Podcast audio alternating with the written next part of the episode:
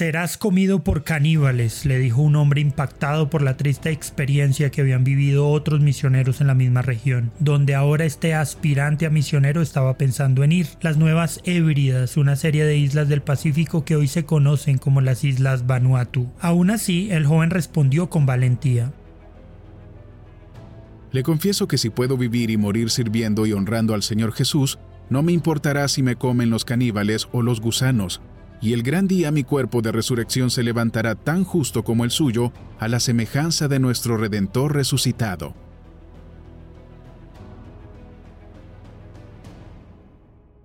Hola, mi nombre es Giovanni Gómez Pérez y en este episodio hablaremos de la vida de John Gibson Patton.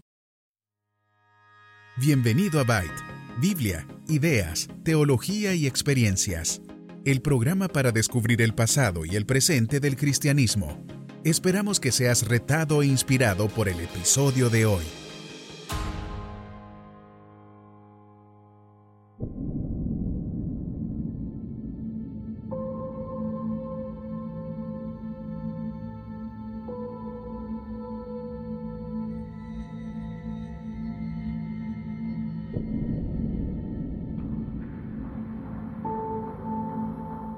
Sin duda, el origen de la fe de este gran misionero fue el hogar donde se formó, una pareja piadosa que le infundió una clara y abierta devoción por Dios a través de su testimonio de vida, una semilla que Dios haría crecer para formar en John Patton el carácter y el valor necesario para asumir la obra misionera. John Gibson Patton nació en Kirkmahoy, Drumfishire, Escocia, el 24 de mayo de 1824, siendo el mayor de 11 hermanos. James Patton, su padre, después de algunos fragmentos de educación primaria le enseñó el oficio que ejercía como fabricante de medias. Y fruto de esta estrecha relación, Patton reconoció en su padre la pasión por los perdidos, así como su profunda sensibilidad y devoción por la oración y la búsqueda de una relación profunda con el Señor. No fue un misionero, evangelista o maestro de escuela dominical quien le enseñó las escrituras, sino su propio padre quien lo instruyó en el Evangelio. En 1847 John empezó a servir como misionero en la ciudad de Glasgow, mientras estudiaba teología, así como medicina en la Universidad Médica Andersonian. Sirvió como evangelista en Glasgow, compartiendo las buenas nuevas de salvación a pesar de las amenazas, los abusos y los insultos que recibía. Una experiencia que lo formó y le enseñó la firmeza y la determinación que necesitaría para asumir las dificultades posteriores. Un tiempo en el que la gente también aprendió a apreciarlo y quererlo, tanto que al final de su tiempo como misionero en la ciudad le rogaban que no se fuera a las misiones. Sin embargo, el 1 de diciembre de 1857, Patton obtuvo su licencia y fue ordenado misionero a las Nuevas Hébridas, una cadena de islas al noreste de Australia, el 23 de marzo de 1858. El 16 de abril de ese mismo año, John Patton y su esposa Mary Ann Robson viajaron hacia el lugar donde se establecerían inicialmente como misioneros. Después de detenerse en la isla de Aneitium, donde el esfuerzo misionero ya había tenido un éxito notable, la pareja Patton, junto con el joven misionero llamado Joseph Copland desembarcaron el 5 de noviembre de 1858 en la isla Tana.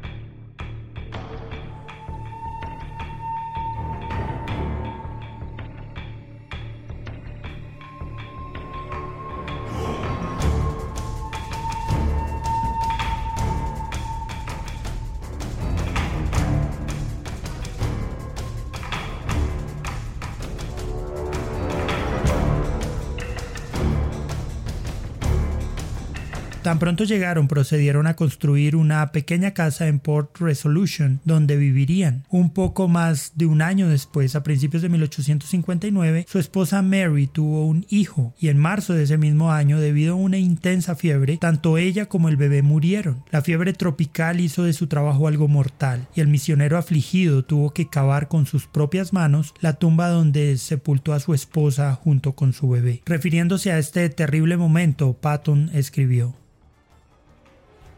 si no fuera por Jesús y por la comunión que Él me dio, me hubiera vuelto loco y hubiera muerto junto a esa tumba solitaria. A pesar del dolor persistente en su corazón y el desaliento que lo rodeaba, Patton continuó su labor, declarando las riquezas del amor de Cristo en medio de un contexto muy hostil a la presencia extranjera. La tarea no fue nada fácil. Tan solo 20 años antes, John Williams y James Harris, una pareja de misioneros enviada a la zona, se habían convertido en el plato principal de una tribu de caníbales. En las celebraciones religiosas el sacrificio de humanos era habitual, así como en las disputas entre los aborígenes los enemigos eran asesinados y devorados. Las celebraciones de los caníbales muchas veces tenían lugar a la vista de la casa del misionero y la sangre humana corría por las aguas de los ríos cercanos, haciéndola inapropiada para su consumo. En medio de tan adversa condición, Joseph Copland, el compañero de misión, perdió el juicio y en poco tiempo murió. La vida de Patton en esta región siempre estuvo en peligro, pero constantemente, como él lo registró en su biografía, la soberanía de Dios se hacía más que evidente. Una y otra vez los aborígenes levantaron sus armas para tratar de asesinar a John, pero siempre se contuvieron como si estuvieran limitados por un poder mayor. En varias ocasiones los barcos se aproximaban a puerto y el misionero era convidado a dejar la obra en busca de su propia seguridad, pero en cada caso se negó con la esperanza de concluir la obra evangelística entre los Tana.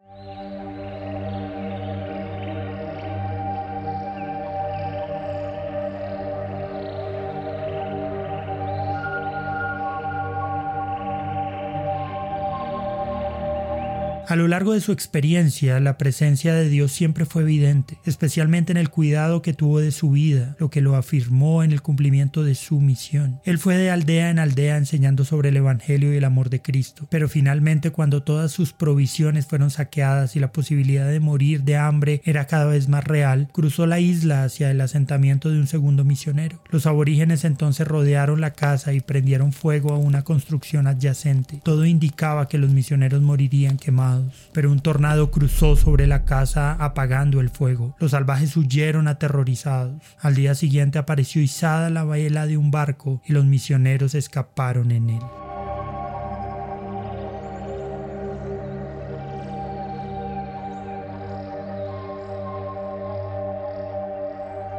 John Patton, al dejar Tana, se trasladó a Anigua, la isla más cercana y también un poco más pequeña. Allí siguió la obra misionera junto con su segunda esposa Margaret Whitcross y aunque sus habitantes, los Aniwans, ejercían el mismo tipo de prácticas caníbales que los Tanese, la obra que inició en esta isla comenzó a evidenciar su fruto hasta el punto de permitir construir una iglesia y establecer una imprenta. En esta oportunidad, Patton tuvo la alegría de ver cómo la gente resultaba siendo más receptiva al Evangelio, en comparación con las personas de Tana, donde no fue posible celebrar la conversión de ninguno de sus habitantes. Una obra de tal alcance que Patton lo resalta en su autobiografía como el lugar donde la mayoría de sus habitantes creyeron en Cristo.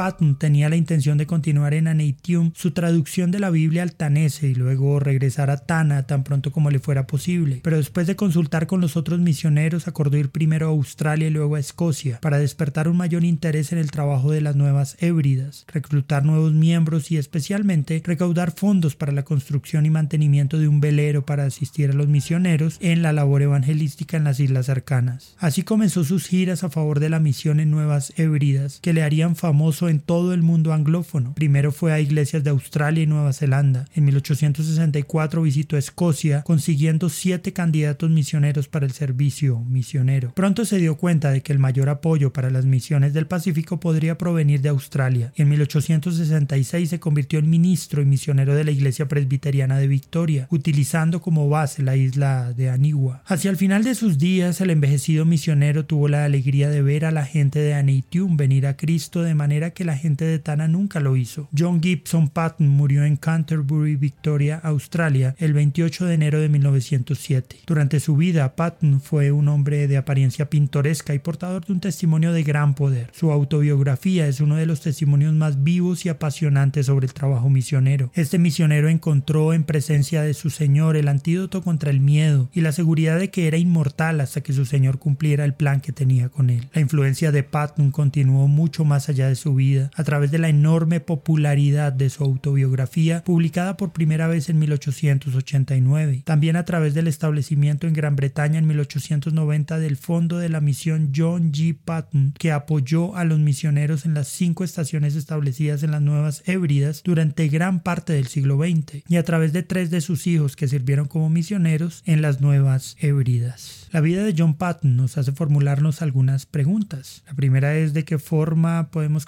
considerar que se mide la valentía en el campo misionero. Y una pregunta mucho más personal, ¿dedicarías tu vida al servicio del Señor llevando el Evangelio a aquellos que nunca lo han escuchado?